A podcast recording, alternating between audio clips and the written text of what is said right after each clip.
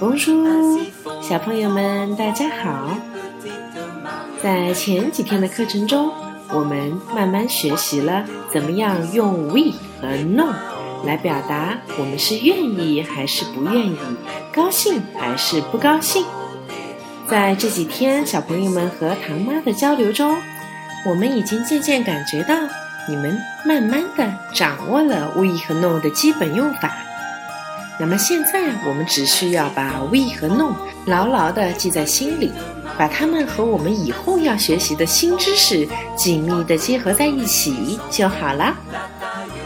今天，唐妈突然想起了我们上一次圣诞聚会时，大朋友和小朋友都其乐融融的场景，非常感慨。当时我们在聚会的时候讲了非常多法国人标准的礼仪和风俗。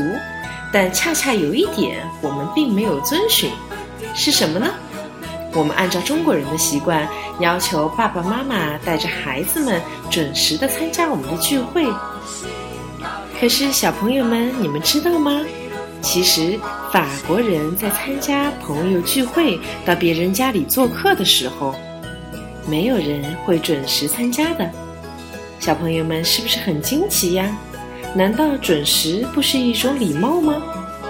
在法国，准时可不是尊重别人的表现，而是一种非常唐突的行为。我们在法国应该怎么做呢？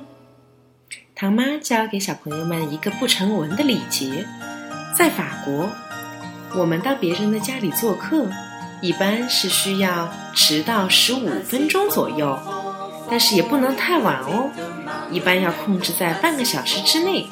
来表达我们的礼貌，这到底是为什么呢？有没有人可以想通这个道理呢？其实很简单，在法国，我们到别人的家里做客，最好是要留给女主人充分的准备时间。大家都知道，法国的女士是最注重自己的仪表的。